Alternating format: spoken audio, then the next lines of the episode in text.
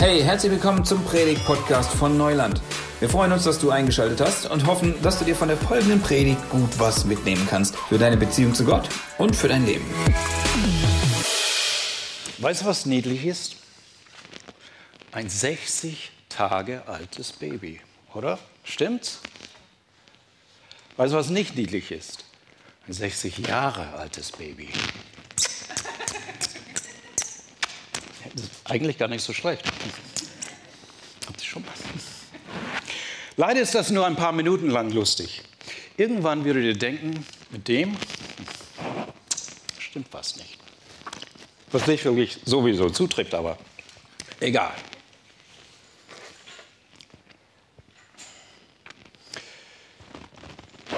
Und ich habe entdeckt, dass Babys, wenn sie wachsen, Zähne bekommen. Ist doch der. Was ist? Ist es besser so? Ja, okay, dann komme ich wieder rein. Ja. Und ähm, ich habe entdeckt, dass Babys, wenn sie wachsen, Zähne bekommen. Ist doch der Hammer. Ich meine, Handzeichen. Wer hier hat Zähne? Das ist doch eine mega Erfindung, oder? Ich meine, T-Bone Steak oder Schweinshaxe oder Pizza, mm, oder für euch Veganer, wie wäre es mit Nüssen? Äh, vielleicht nicht so. Ohne Zähne, kein Spaß. Dann müsste man Babybrei essen. Das letzte Mal, wo ich Babybrei probierte, vor gefühlte 100 Jahren, war das ein furchtbarer fader. Dann ist vielleicht Milch besser, aber davon kriegt man Blähungen. Nee, Zähne sind für feste Speise. Mannsessen. Wer will denn schon Babybrei essen? Anscheinend die meisten Menschen auf der Welt, die sich Christen nennen. Leute, die sich weigern, geistlich erwachsen zu werden. Nur rumliegen wie ein Baby, rumjammern, wenn es nicht passt, ein bisschen Babybrei essen, wieder rausspucken und schlecht riechen. Hm. Vielleicht ab und zu in den Gottesdienst gehen, eine spaßige Predigt über Jesus, liebt dich so wie du bist, lalala, mit Einhorn und Regenbogen und ansonsten kein Unterschied zu den Menschen, die in Scharen auf der Breitenstraße in die Hölle fahren. Themawechsel. Warum wohne ich in Franken und nicht in Florida, wo all meine Verwandten wohnen? Das, äh, ich zeige euch warum. Hoffentlich. Was muss ich hier drücken? Ah, da geht's. Ich wohnte eine Zeit lang in der Nähe von Fort Myers, wo das hier im September passierte. Das Video zeigt eindeutig, was passiert, wenn das Fundament zu schwach ist. Was haben Fundamente mit Babys zu tun? Antwort, Babys brauchen ein solides Fundament, um zu wachsen. Die Familie, die Ernährung und so weiter. Ist das Fundament schwach, dann bleibt das Baby schwach. Ist unser Glaubensfundament schwach, dann bleiben wir im Glauben schwach. Geistliche, nicht wachsende schlecht riechende Babys. Bist du ein Baby, dann weißt du nichts. Weißt du nichts, dann glaubst du alles. Glaubst du alles, dann bist du reif, vom Teufel abgepflückt zu werden und wirst entweder für das Reich Gottes nutzlos gemacht oder im schlimmsten Fall, wenn du das Evangelium noch nie angenommen hast, kommst du nicht einmal in das Reich Gottes. Dabei ist unser Glaubensfundament gar nicht so kompliziert. Ich kann es in fünf Sekunden zusammenfassen. Wetten? Stoppuhr bereit? Sola Scriptura, sola gratia, sola fide, solus Christus, Christus soli Deo gloria. Upp. So. Äh, diese Begriffe kommen aus, aus der Zeit der Reformation und deswegen auf Lateinisch. Aber sie umfassen die Grundlagen unseres Glaubens. Und jeder Punkt ist seine eigene Predigtreihe wert. Aber ja, nein, heute werden wir einfach bis 15 äh, Uhr oder so aushalten müssen, sonst werden wir echt nie fertig mit dem. Nein, ich fasse es ganz schnell zusammen. Erstens, sola scriptura. Allein die Schrift. Die Bibel alleine ist unsere Autorität. Nicht Tradition, nicht Kultur und nicht Wunschdenken. Sagst du deinem Nachbarn, allein die Schrift. Komm, sag's echt, sag's deinem Nachbarn, allein die Schrift. Ja? Sola gratia, allein die Gnade. Wir werden allein durch die Gnade Gottes gerettet. Sag deinem Nachbarn, allein die Gnade. Gut. Und jetzt sola fide, allein der Glaube.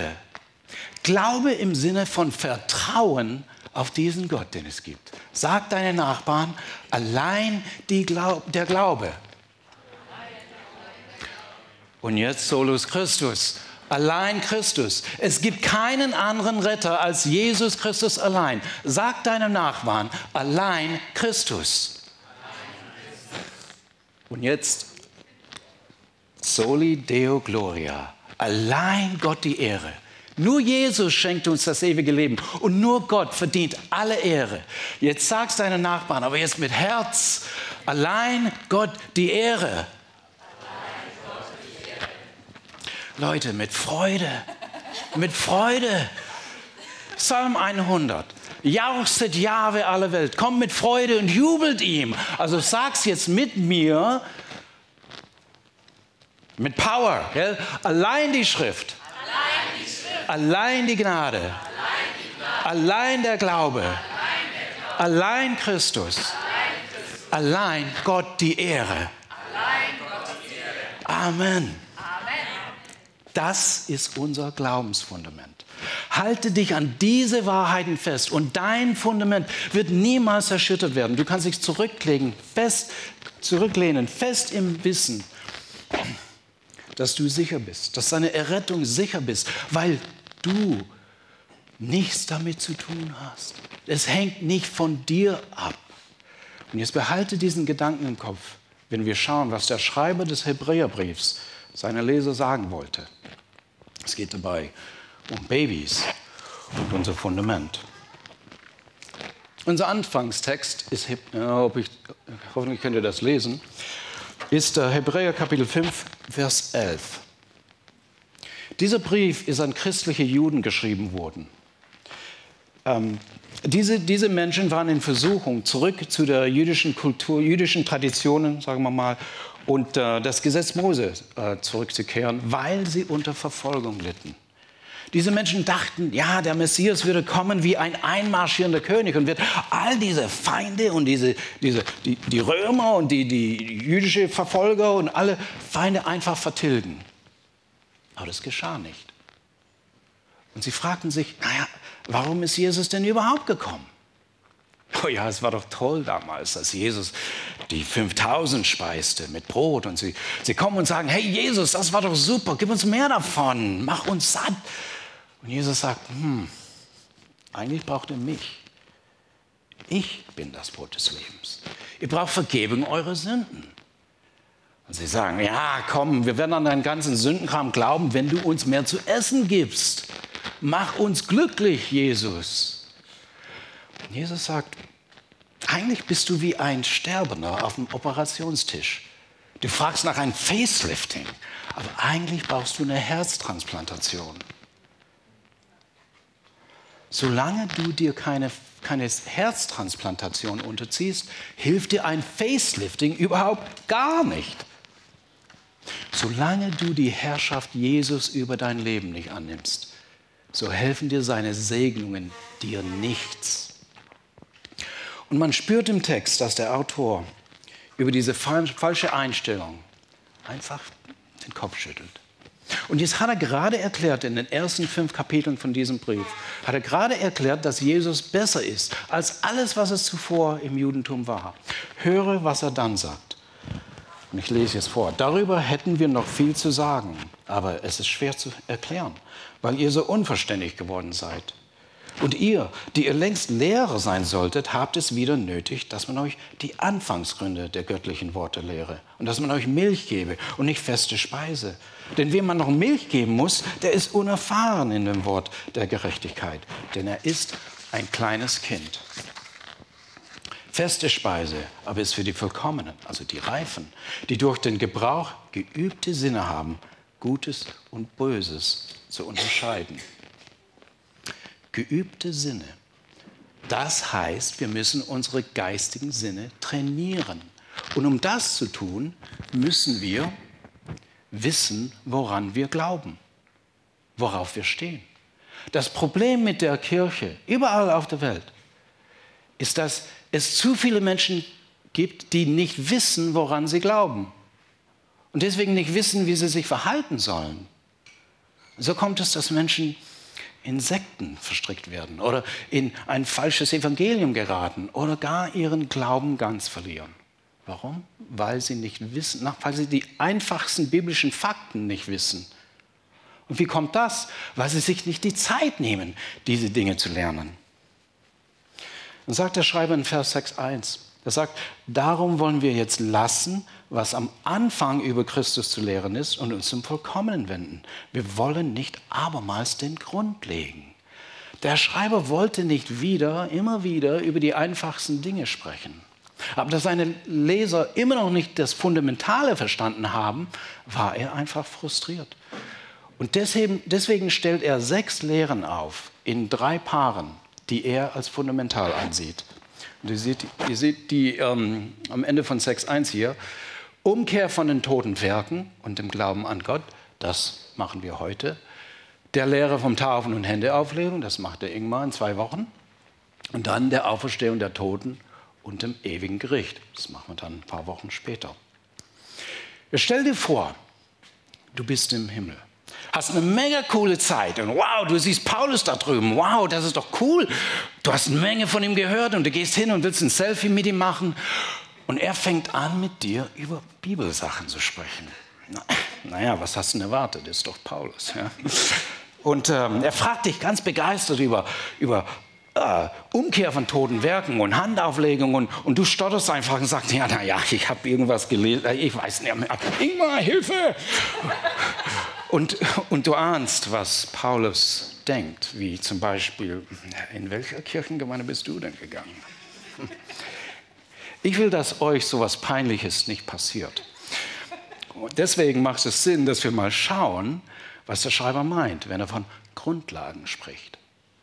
Zwei Fragen vorab. Erstens, was heißt nochmal sola gratia? Allein die Gnade. Zweitens, was versteht ihr darüber? Denn genau darum geht es hier. Diese Menschen vergaßen, was es bedeutet, durch die Gnade Gottes gerettet zu werden. Ihr Glaubensfundament war defekt. Und der Schreiber sagt, bleibt nicht unreif. Schaut wieder auf Vers 6.1. Darum wollen wir jetzt lassen, was am Anfang über Christus zu lehren ist, und uns zum Vollkommenen wenden. Aufhören, immer wieder die einfachsten Dinge zu vergessen, denn so kommt man nicht weiter, so wird man nicht reif. Und der Schreiber sagt, lass dieses Fundament. Warum? Nicht, weil das Fundament nicht wichtig ist, nein, weil wir diese Dinge schon längst gelernt haben sollen. Und er sagt, leg das Fundament einmal richtig und dann vorwärts zu geistiger Reife. Und der Schreiber meint, ein grundlegendes Verständnis von Umkehr von toten Werken ist fundamental für unser Glauben. Was meint er mit toten Werken? Manch seiner Leser dachten, indem man das Gesetz Mose folgt, so kommt man in den Himmel. Aber der Schreiber sagte schon in Kapitel 3 im Hebräerbrief, schon in Kapitel 3 sagte er, niemand wird vor Gott gerecht, wenn er das Gesetz befolgt. Denk mal drüber nach. Ha? Warum wird man nicht gerecht, wenn man das Gesetz Gottes folgt? Kurze Unterbrechung, Timeout. Frage, wer hier hat nur einen Tag lang die Gesetze Gottes gehalten? Nicht mal, Entschuldigung, nicht mal die, die bekannten zehn Gebote, die ihr bestimmt alle kennt. Ja? Ähm, und bevor jemand aufsteht und, und, sich blamiert und sagt, ich, ich, äh, merke, die, das Gesetz Gottes bestand nicht nur aus die zehn Gebote, sondern nach der Tradition 613 verschiedene Gebote. Ist ein bisschen schwierig, oder? Aber ich mache es für euch ganz einfach. Denn Jesus hat das ganze Gesetz in zwei Sätzen zusammengefasst. Er hat gesagt, liebe Gott mit all deinem Herzen, all deine Stärke, all, all deine Kraft, all deine Seele, und all dein Verstand. Und deine Nächsten wie dich selbst. Wer hier hat das nur einen, Mal, einen, einen Tag lang geschafft? Genau. Im Grunde genommen ist das Gesetz halten nur eine Form von gute Werke tun.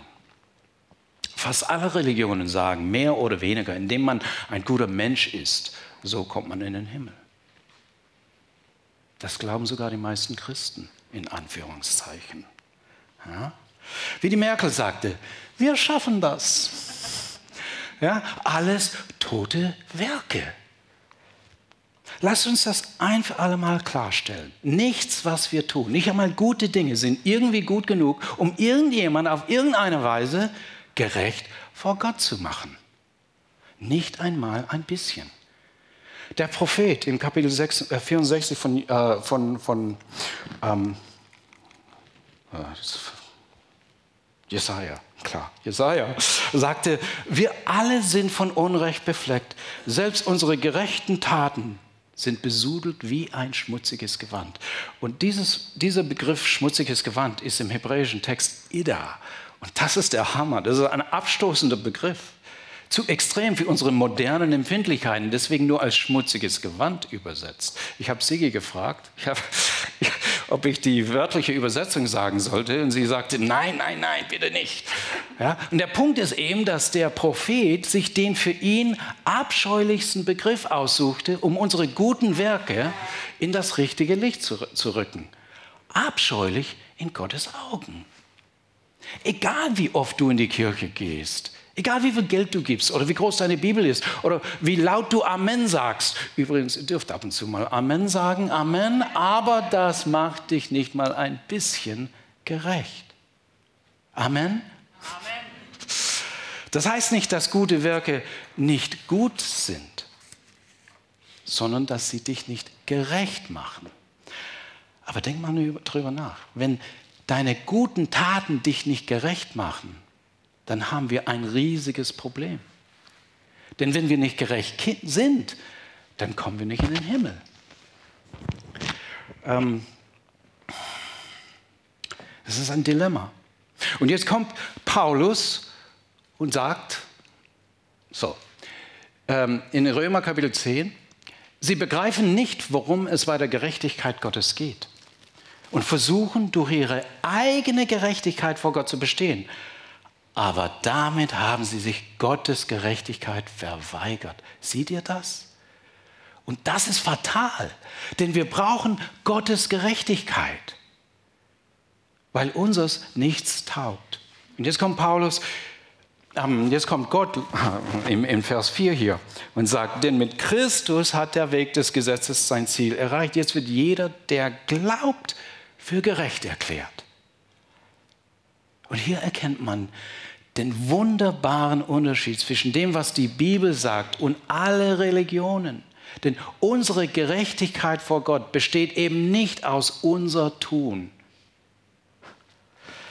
Sagt Paulus in Römer 3, wir werden ohne eigenes Zutun durch seine Gnade gerecht gesprochen. Sola gratia. Habt ihr nicht schon vergessen, oder? Allein die Gnade. Amen. Amen.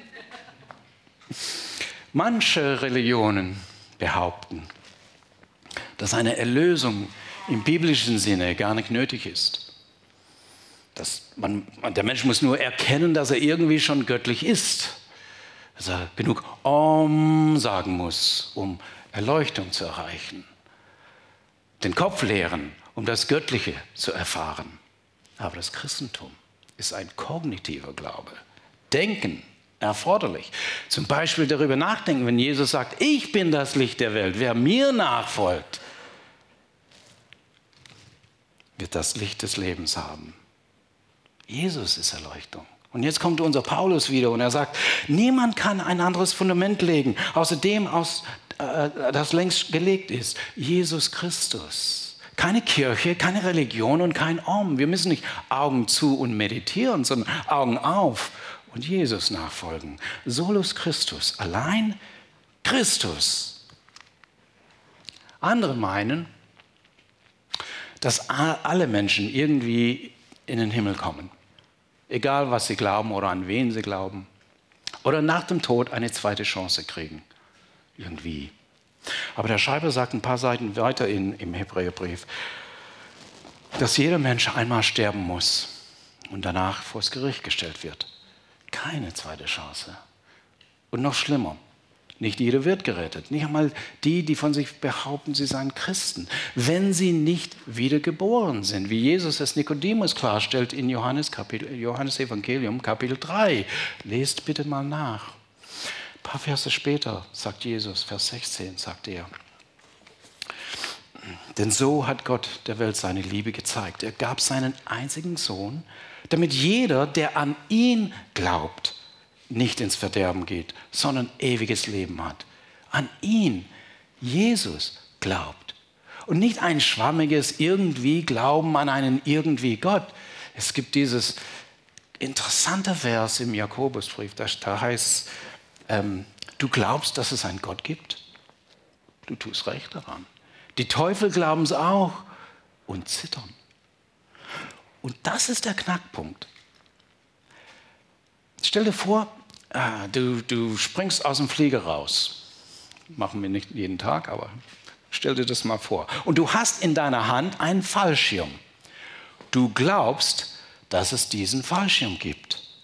Aber wenn du diesen Fallschirm nicht vertraust, wenn du ihn nicht anziehst, dann wird er dein Leben nicht retten. Das wirst du ein paar Sekunden später erkennen. Ja? Glauben, dass es diesen Fallschirm gibt, wird dich nicht retten. Und genauso ist es mit Gott. Glauben, dass es Gott gibt, wird dich nicht retten. Vertrauen auf diesen Gott, den es gibt, das wird dich retten. Glauben heißt Vertrauen. Sola fide, allein der Glaube. Und der Schreiber fordert seine Leser, seine Leser auf, umzukehren von toten Werken, also umzukehren von von Sünde und diesen falschen Glauben, dass wir irgendetwas, ähm, auf irgend, dass wir auf irgendetwas uns verlassen können, außer Jesus Christus. Und Umkehr ist nicht Reue. Reue ist einfach die Einsicht, du hättest irgendwas nicht tun sollen. Hm. Als, als Kind habe ich mal einen ähm, Schokoriegel Riegel in, einem, in einem Laden gestohlen. Ja. Und ein anderer Kunde hat mich gesehen. Der hat mich gepackt und eine Ohrfeige gegeben.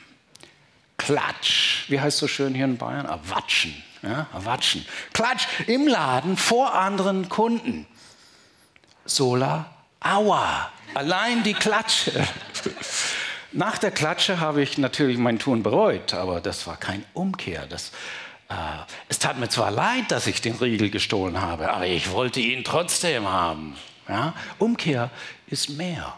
Das zugrunde liegende griechische Wort im Urtext ist Metanoia. Und das ist ein zweiteiliges Wort. Das erste Teil bedeutet, ich, ich traure über etwas, was ich getan habe. Ich bin bekümmert darüber. Ähm, ich hasse es. Und das zweite Teil ist, ich hasse es so sehr, dass ich mich davon abwende. Dass ich meine Meinung darüber ändere. Meinungswechsel. Es geht darum, dass, dass wir erkennen, dass wir, dass, dass dass wir über unseren sündigen Zustand überzeugt werden, dass wir Gott um Vergebung bitten, was nur durch das Opfer Christi überhaupt möglich ist, und dann uns 180 Grad von uns zu ihm äh, wenden. Ja? Umkehr von toten Werken zum Glauben an Gott, also zum Vertrauen an Gott. Die Frage ist, tut es dir leid, dass du Gott mit deiner Denkweise und deinem Verhalten enttäuscht hast? Tut es dir so leid, dass du dich ändern willst. In 2. Korinther 7,10 sagt Paulus, denn die von Gott bewirkte Traurigkeit führt zur Umkehr und bringt Rettung. Jetzt schaut euch das an. Umkehr bringt Rettung. Ja, merkt euch diesen Punkt. Und jetzt ähm, äh, ich lese halt weiter. Wer, wer sollte das jemals bereuen? Nur die Traurigkeit, die rein menschliche Art, bewirkt den Tod. Die rein menschliche Traurigkeit, das war ich im Laden mit der einfachen Reue, dass ich ertappt wurde. Und das bewirkt die Klatsche. Oder wie es hier steht, den Tod, die Strafe für Sünde. Lass mich euch eine Geschichte erzählen. Eine wahre Geschichte über einen Mann, der Gott mit ganzem Herzen liebte. Er hatte eine glänzende Karriere vor sich als Rabbi. Er saß zu Füßen den größten Lehrer seiner Zeit. Er widmete sich den strengsten Weg der Nachfolge Gottes. Er war voll und ganz dabei. Und dann hörte er von einem Mann namens Jesus von Nazareth. Einen Mann, der nach seinem Mann zu Recht gekreuzigt wurde, weil er sich mit Gott gleichgestellt hat. Ein Unruhestifter und Zauberer, der die Massen von dem Gott seines Volkes abbrachte. Ein falscher Prophet, dessen Lügen das Fundament zu untergraben drohte, auf dem sein eigenes Leben aufgebaut war. Die Anhänger Jesu waren Feinde Gottes. Und Feinde Gottes sollte man entweder einsperren oder umbringen. Und er war dabei, als Stephanus gesteinigt wurde. Und dann, auf dem Weg nach Damaskus, traf er diesen Jesus. War das nicht der Mann, der schon vor Jahren gekreuzigt wurde? Diese Begegnung war katastrophal für alles, was er bisher glaubte. Es war unbegreiflich. Vor ihm stand der auferstandene Christus, derjenige, den er seit Jahren gelästert und gehasst hatte. Und Saulus erkennt wie ein Blitz, dass er in allem falsch lag. Das Fundament seiner ganzen Realität wurde zerrissen vor seinen Augen wie ein wertloses Blatt Papier. Bumm, er fällt auf die Knie. Ändert seine Meinung. Steht auf. Kann nicht sehen. Kann nicht sprechen. Macht sich irgendwie auf dem Weg nach, nach Damaskus. Heißt jetzt Paulus. Und wird zum größten Verfechter Jesu, den die Welt jemals gesehen hat. Von Jesus Verfolger zum Jesus Nachfolger. Das ist Umkehr.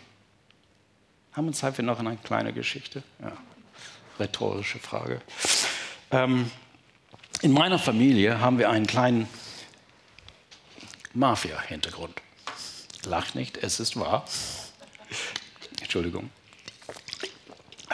Mein Vater wurde in Manhattan geboren, in Kleinitalien. Seine Ex-Frau heiratete einen Mann, der schließlich der Capo de Capi wurde, der, der Don, der Pate der Genovese Verbrecherfamilie in New York, die größten. Ja? Die Familie, auf dem Mario Puzo sein Buch The Godfather aufgebaut hatte. Und in New York gab es einen Typen namens Michael Francese. Sehr erfolgreich. Der Capo Regime wurde ein hohes Tier. In den 80er Jahren war er der jüngste und reichste Mafiadon in ganz USA. Rudy Giuliani, später als Trumps Anwalt bekannt, war damals ein junger Staatsanwalt in New York und er wollte Franzese überführen. Aber Franzese hatte sein Konziliare, sein, seine Anwälte und die besten Richter, die man kaufen konnte. Und dann lernte Franzese ein Mädchen kennen, die ihn von Jesus erzählte. Bumm, er fiel auf die Knie, ändert seine Meinung, steht auf, entschließt sich, die Mafia zu verlassen. Aber bei der Mafia gibt es kein Verlassen. Wenn du gehst, dann gehst du in einem Sarg. Also macht er einen Deal mit den anderen Mafiosi. Eine halbe Milliarde wert. Und dann ging er zum Staatsanwalt, gestand und wurde in den Knast gesteckt. Die ersten 29 Monate und sieben Tage in Einzelhaft. Rund um die Uhr nur er und Gott. Heute ist er ein freier Mann im doppelten Sinn, schreibt Bücher, hat sein eigenes YouTube-Kanal und äh, predigt alles zur Ehre Jesus. Das ist Umkehr. Was haben diese beiden Geschichten gemeinsam? 2. Korinther 5,17. Wenn jemand in Christus ist, so ist er eine neue Schöpfung. Das Alte ist vergangen. Siehe, alles ist neu. Leute, lernt diesen Vers auswendig. Keinem begegnet Jesus und bleibt dasselbe. Und jetzt sollen auch diejenigen, die sich für Christen halten, jetzt mal gut zuhören. Manche denken, dass Gott, ja, irgendwo da oben wie ein unsichtbarer Butler ist, der einfach darauf wartet, dass du ab und zu mal anrufst und sagst, hey Gott, schick mir dies oder jenes, gib mir mehr Gesundheit oder mehr Geld, eine bessere Arbeitsstelle. Nicht sehr zuverlässig, aber es könnte ja mal was kommen. Ja, der dich einfach liebt Und das war's. Keine Anforderung, keine Lebensveränderung. Ich habe mit meiner Tochter darüber gesprochen. Ich habe gesagt, na, das Christsein ist mehr. Und äh, da stand eine Frau nebenan und die hat gesagt, komm, es ist doch genug Christsein, ab und zu in die Kirche zu gehen. Naja, weißt du, es gibt etwas, was Menschen, die Jesus nie wirklich begegnet haben, nicht verstehen, nicht begreifen können. Und hier kommst, das ist, das ist die Nagelprobe. Wenn du Jesus kennst, verstehst du, dass er nicht etwas ist, was wir nur gelegentlich auf unser Leben überstreichen, damit wir uns besser fühlen. Nein, er ist unser Leben. Es gibt nichts Besseres, als Jesus mit ganzem Herzen, ganzer Seele, ganzer Kraft zu dienen, nachzufolgen. Das ist alles, was wir tun wollen. Wenn du ihn, wenn du ihn kennst, dann verstehst du das. Das muss man nicht erklären, wenn du ihn kennst. Und wenn du ihn nicht kennst, dann verstehst du das nicht. Dann denkst du, das ist doch irgendwie Schwachsinn. Du denkst, solche Leute sind doch verrückte Fanatiker. Aber so denken nur Leute, die ihn nicht kennen. Deswegen sollten, sollte jeder von uns hier fragen, habe ich jemals diese lebensverändernde persönliche Begegnung mit Jesus gehabt? Es muss nicht so dramatisch gewesen sein wie bei Paulus, aber es muss gewesen sein. Ich erzähle noch eine kurze Geschichte und dann machen wir Schluss. Also wir müssen nicht bis 15 Uhr. ähm, in der Stadt Philippi saßen zwei ausgepeitschte Männer im Gefängnis. Paulus und Silas. Unruhestifter, Anhänger von diesem Jesus. Und sie sangen Psalmen die ganze Nacht durch und der Kerkermeister war sowas von genervt. Und dann plötzlich erschütterte ein Erdbeben das Fundament des Gefängnisses so sehr, dass die Zellentüren aufsprangen. Und als der Kerkermeister dieses Wunder sah, wurde auch sein Fundament erschüttert. Und er warf sich zitternd zu Boden und er stellte eine der fundamentalsten Fragen, die jemals gestellt worden ist. Er sagte, meine Herren, was muss ich tun, um ge gerettet zu werden? Kannst du diese Frage beantworten? Gab es jemals eine Zeit, wo du gesagt hast, Gott, ich bin bereit, bin bereit, mich von mir selber abzuwenden und zu dir hin? Gab es jemals eine Zeit, wo du gesagt hast, Gott, ich brauche dich? Du musst dich entscheiden. Und nicht, nicht morgen, heute. Jetzt klopft Jesus an die Tür und er sagt, wenn du öffnest, werde ich in dich eintreten und mit dir essen. Ich möchte, dass du mich kennenlernst. Ich möchte eine Beziehung mit dir. Ich will dir das, das Paradies schenken. Denk mal darüber nach. Gott, ist das dein Ernst? Du bist da oben in unnahbarem Licht, umgeben von 100 Millionen Engeln, die alle heilig, heilig, heilig rufen. Du brauchst nichts, du brauchst mich nicht. Und du willst mir sagen, dass du ein Mensch namens Jesus geworden bist? Für mich? dass du hier auf diesem kleinen winzigen Stabgrund von Erde ans Kreuz gehst, ans Kreuz, Kreuz gehst für mich. Und alles, was ich tun muss, wenn ich das wirklich daran, wenn ich wirklich daran glaube und dir nachfolge, Jesus nachfolge, dann wirst du deinen Geist in mich legen und das war's? Dass ich nichts tun muss, um meine Vergebung zu verdienen? Mann, wo muss ich mich anmelden? Paulus und Silas gaben diesen Antwort dem Kerkermeister. Glaube an Jesus, den Herrn, und du wirst gerettet. Und auf diesem Fundament können wir bauen. Jetzt lass uns Augen zumachen und Herzen auf und beten. Lieber Vater, wenn hier auch nur einer ist, der die gute Nachricht von Jesus, sein Kommen, seinen Tod, seine Wiederauferstehung noch nicht verstanden hat, wenn jemand hier ist, der immer noch zu stolz ist und noch nicht sich vor dir hinkniet und Jesus als seinen alleinigen Herr und Gott anerkennt, dann bitten wir, mach Augen auf und Herzen auf, dass die Wahrheit deines Wortes tief hineindringt und das Fundament gelegt wird für ein friedvolles, freudvolles, erfolgreiches Leben jetzt und in aller Ewigkeit mit dir. Egal wie die Erde bebt, egal wie das Meer stürmt. Amen. Das war der Predigt-Podcast von Neuland.